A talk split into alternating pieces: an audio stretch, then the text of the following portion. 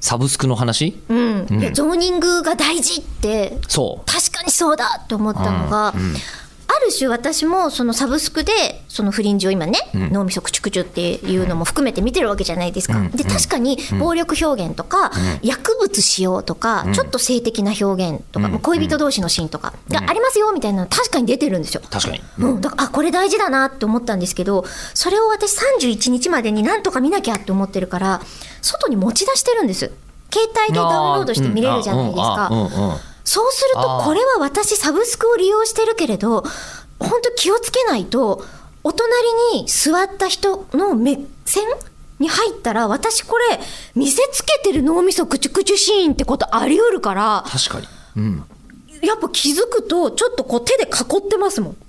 画面をこう。もう手の持ち方が XBOX コントローラーみたいになってますね。キュッて、ん。キュッてやって、そういう不快な思いを私はね今こうノルマで見なきゃ 自分に課したノルマだけど楽しんで見てるけど見たくない人からしたら勝手にそのある種放送されてるみたいなもんじゃないですか。電車の中でね、脳みそを食べてるそう映像を見る女性になってしまいますからね。そう。だからこれはっていうのは思いました。そうね、うん。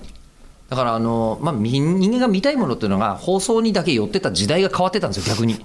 だからえーでもその頃に作られたものが好きだから今見たいっていう人がいっぱい現れていて、えーこれで今何を思ったかというとですね、はい。えーこちらラジオネーム大井さんからいただきました、はい。超普通オタです、えー V6 が解散だそうですね。はあ、そうですね。313はい。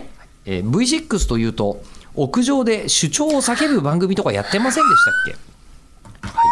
えー見たことないのですが、えー父親が娘の学校のことを叫んだら、えー娘の妹がその日に家出をしたというエピソードがあったとか、えーお父上が主張をすると決めた時の、えーお母上の心情が知りたいですねというメールをいただきまして、おそらくこれ学校へ行こうですよね。そうですね。V6 の未成年の主張って言ってえー屋上から叫ぶ。でありまして、えーとお父さん調子に乗ったお父さんがいらっしゃったんでしょうね。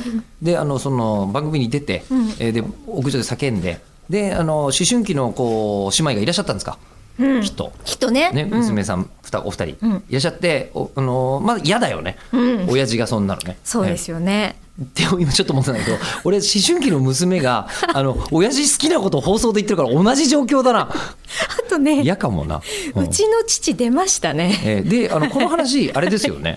あのこれすみません。えっ、と中村家あの中村家の話ですよかな。ええね、今風に言うと俺の家の話ですよね。そうこの間まで。やってたドラマで言うのであれば、はい、家でしたような、あの、それを合宿先で、ええ。